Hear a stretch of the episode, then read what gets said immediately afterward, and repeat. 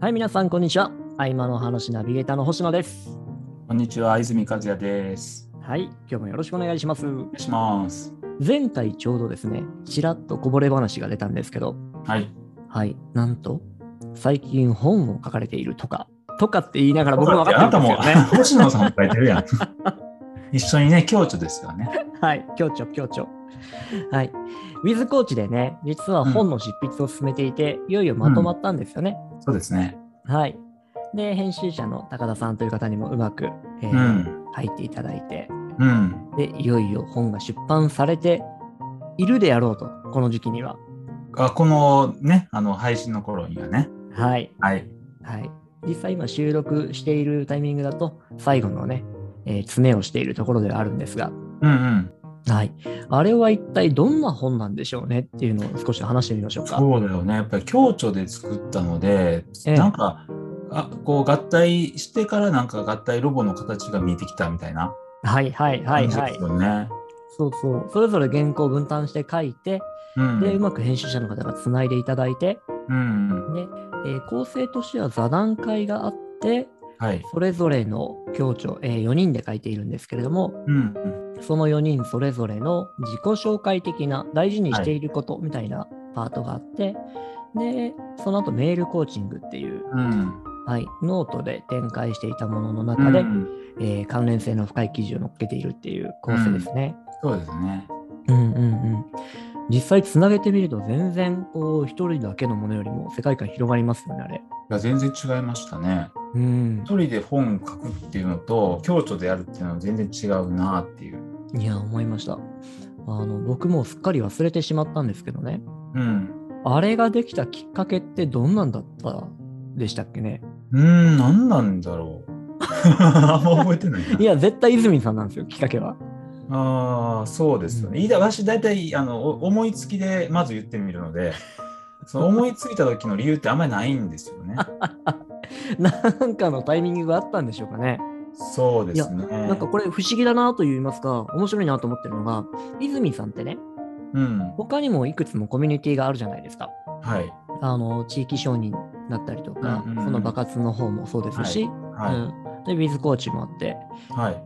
ウィズコーチで本なんですね。そうですね。爆活本じゃなくて、ウィズコーチで本なんですよ。そうそう。これが、うんおおなんでだろうってすごくね、ねうん、今思うと、え。うん。地域承認なんかの方がね、時代には合ってその気もしたりして、そうだよね。ね、うん地方創生とかやったら売れそうやもんね。売れそう、売れ そう、売れそうって言ったらあれだけど、コミュニティもあってね、それぞれにね。うん。うん。でも、ウィズコーチだったんだなと。あ、まあでも、ひょっとすると他でもかやってますかね。うん。うん。まあ将来的に書くかもしれないけれども、ええな、んかウィズコーチはみんなで本を書くっていうのは、なんかすごいぴったり合ってる感じがするんですね。うん、うん、うんううんん。やってみても作品を作る。。作はい品を作る。みんな4人で作、なんか一緒にこう、なんか作品を作って配信する、発信するっていう感じがするんですよ。はい、はい、はい。工房みたいな感じで。うん、うん、うん、うん。チームビルディングに近いイメージもあったんですかね。うん。うんそうだね。共に作る競争パートナーって言ってましたけど、競争パートナーシップ。うん、うん、うん。いや、なんか、本当にそれ大きいなと思ってます。うん。うんえー一緒に何かを作るって、うん。すごいつながり深くなりますよね。そうなんですよ。共同作業ですもんね。で、見えない部分、すごく見えてきますし、うんうんうんあの普段見えなかった部分うね、ん、うんこれはすごく思いました。やっぱり星野さんがいるっていうのは結構でかいかもしれないですよ。星野さんやっぱりクリエイターというか作品作る、アウトプットを形にする人が中にいたっていうのはでかいかもしれないですね。あー、なるほどね。うん。はい。そうか、そういうなんか、結局泉さんも、なんかプロジェクトありきとか目的ありきというよりも、うん。その場の人たちと何やろうかっていう話。そうそうそうそう。大事にされてますもんね誰と何をするか。誰とが先なんですよ、多分。この人とだったら何をしようかってい。そううそだからこの場だったら何をしようかで、ピンときたのが、じゃあ本だったっていうう。感じそなうんでですすねね。。そうですね。うんうんうんうん。ただ前回の林さんであれば、ええ、ね、ゲームクリエイターの林さんであれば、彼もクリエイターなんで、ええ。一緒にちょっと面白いゲーム感覚の動画作ろうっていう感じにしたわけですよ。なるほど。それで DVD ですね。あ、ブルーレイだ。そうそう、ブルーレイね。うんはいあれ、ちなみになんでブルーレイなんですかいや、なんでやろう。私、青が好きなんです。青色が好きなん です。で、こう服も青色着てるじゃないですか。青が好きなんですね。 なるほどね。 よく考えたら僕勝手にブルーレイ見 れる環境ないっすわ、それ。そっちも買わなきゃ。あ、一応ね、あの、秘密のあのクローズの動画のサイトがあると思います。ああ、それなるほど。うん、それは見れると思います。じゃあ購入者はそこも行けると。 はい、どっちもやれる。はい。なるほどね。あで、ちょっと本の話に戻りますけどね。はいまあ、きっかけはそんな、えーところだったなというところで、うん、中身について、一言では全然収まらないと思うんですけど、うん大体どういう本だっていうふうに説明できそうなんですかね、あれ。うーん。いや、こんなことをね、うん泉さんに振りつつ、うん。これは卑怯なことをしたなと僕も思ってるんですけど、うん強調ですからね。タイトル考えるとタイトル考えるのは星野さんやもんね。うん。そう、今まさにタイトルの最終を考えてみたいと思っておりおるところです。うん。うんうん。何なんですか、うんなんか教科書じゃないじゃないですか。教科書的なものではないので、はい、ノウハウではやっなぱい。そうなんですよね。だから世界観を表しているものなので、なんかその世界、まあ作品的な感じがするんですよ。例えば、うんなんかあの、ゴッホのモナリザとかあるじゃないですか。ゴッホじゃない、誰だっけあの、レオナルド・ダ・ヴィンチ、はい、えーとか、まあそのね、ゴッホはひひまわりか。はなんいか。その作品になんか名前ついてるじゃないですか。ええ、えうん、なんかそういう、なんかどっちかというと、え、うん、教科書的なタイトルではなくて、えなんかアート的なタイトルになるような気がするんですよ。え、なるほどね。うん。あと映画のタイトルとか、なんかそっち系なんかなって。だから映画もなんか中身とよく、何のか何のこのタイトルってあるじゃないですか。はい、はい、はい。なんよ、わからんなタイトル。だけど中身見ていったら、ああ、なるほど、このタイトルかって、後でわかるみたいな。わかります、わかります。うん。その感覚で物作るっていいですね。うん。ノウハウ本とかビジネス本とかって、うん。何を得られるのかってもっとパッとわかるようにしなきゃいけないじゃないですか。そうそう。うん。でもそうじゃなくて、もうちょっと感覚的なところが感性的なもので、あ、なんとなくこんな感じねっていうのが伝わる作品のタイイトルってそんな感じだと思うんですけど。うトル。うん。ーやっん。ぱり分かりにくいタイトルなのに、ものすごい人気あるものって小説も含めてあるじゃないですか。あります、あります。うん。うんなんかそういうやつってやっぱり作者の世界観っていうのをちゃんと作者はちゃんと表現しようと思ってると思う。売ろうとかじゃなくて。そうですね。あ、今のなんか、本書く前に一回聞いておきたかったですね。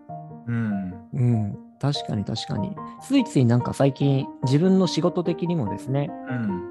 あの、ターゲットにきちんと役に立てようとか、うんう。ん、で、ノウハウとして形に残そうとか、うん。うん。なんかそういうね、近い視点での相手に対してのメリットっていうものを考えて、で、その分かりやすさっていうものを心がけることが多いんですけど、うん。ね、本もね、半ばそういう感覚で書いてるところもあるんですよ。うん。うん、とはいえ今の泉さんの話聞くと、うん。それいいですねってすごく思ってうん。そのテンションで書いてるとまた違うものにななるだろうなという感じはありますね。そうですね。うん、なんかもう一回やってみたくなりますね。うんだからまあ2冊目3冊目書けばいいって話ですよね。ですね。はい。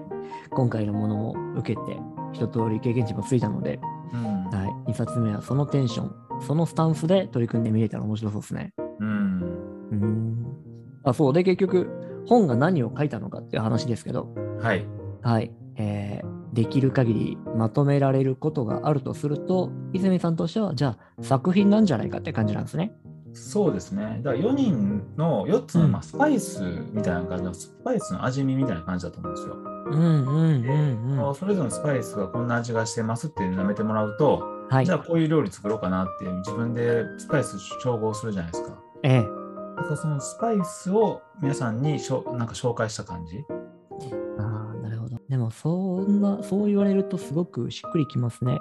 うん。それぞれ結構違うね。和風、洋風、イタリアそン、うそうそううそう。ん、みたいな感じのテイストありましたもんね。うん。パンチが効く人、エレガントな人、爽やかな人、うん。こってりの人みたいな感じでいろいろ分かれてるじゃないですか。ラーメンみたい。そうそうそう。でもそれがあるからこそ、なんかこう、バラエ、多様性というか、はい。カラフルになってる感じかなと思うんですけどね。いや、それすごく思います。ぜひ皆さんもですね、あの、何の話だって思ったら、ちらっと読んでもらったらいいと思うんですけど、うん個性結構溢れてますね。そうですね。うん。あれはいいと思います。で、ゆくゆくね、コーチング、えー、ウィズコーチの、えーたどり着きたいところとして、すべての人にコーチをっていう話もあるんですが、うんやっぱり人それぞれに合ったコーチとか、うん。うえんー人それぞれのタイミングに合った、うんえー出会いとかってあると思うので、うん。あんだけ違いが見えていると、あじゃあ今の私だったらこういう人に出会えるといいな、みたいな、そうですね。はい、そういう出会いにもなりますし、こんだけ違っていいんだっていう。そうです、そうですそうです。うん。いなんかコーチングって1対1ってイメージありますけど、いきなり4対1コーチングっていうのもありかなと思うんですよ。4方向からコーチングされるという、一気に。はい。ね。それも絶対いいっすよね。うん。はい。泉さんと話をして、ぐりぐりと弱点をえぐり出された後に、そこを美里さんが優しく、えーコーティングしてくれるとかうね。んはい。で、いいえーもう一度立ち向かう力が湧いてくるとか。うんうんうん。なんかそういういろんな人とね、あ、どうぞどうぞ。編集の工程みたいなのがあるじゃないですか。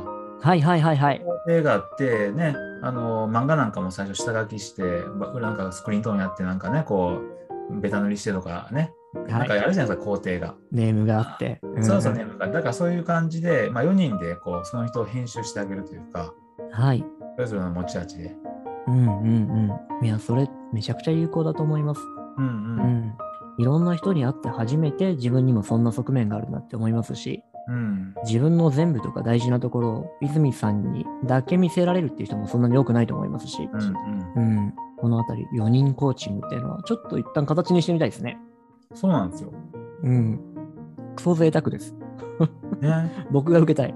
うんやっぱり一方向からだけだとちょっと狭い感じはするんですよねはい。拾いきれないですし、そうで、いろんな視点から見れなきゃいけないし、その人のいろんな面を出せてあげられたらね、そうそうそううん、やっぱりスポットライト当てるっていうし、4方向からスポットライト当てると、大体その人が全体像がくっきりね、はい、じゃないですか。はい。やっぱり4方向からスポットライトバーンって当ててあげると、こうステージの上で、うんうねん、こう丸いステージだったら4方向からね、スポットライト当てると、なんかすごいバーンと浮き上がる感じするじゃないですか。はいはいはいはいあ。んなイメージですよね。いいですね。うん。はい、しかもその4人が結構ね、和洋中インド、 そうそうそう。誰誰が誰か分かんないですけど、 違ってるコーチですからね。うん、はい、いや、楽しみな感じです。ぜひ、なんかそこら辺も形にして発信していけたらと思っております。はい、はい。ではでは、一旦本のお話でございました。ぜひ皆さんにも、えーお手に取って見ていただければと思いますので、最初は Kindle かな。そうですね。はい、えーまたタイトルなんかも説明欄に入れておきますので、ぜひ見てみてください。それでは本日はこんなところで、泉さん、はいありがとうございました。ありがとうございました。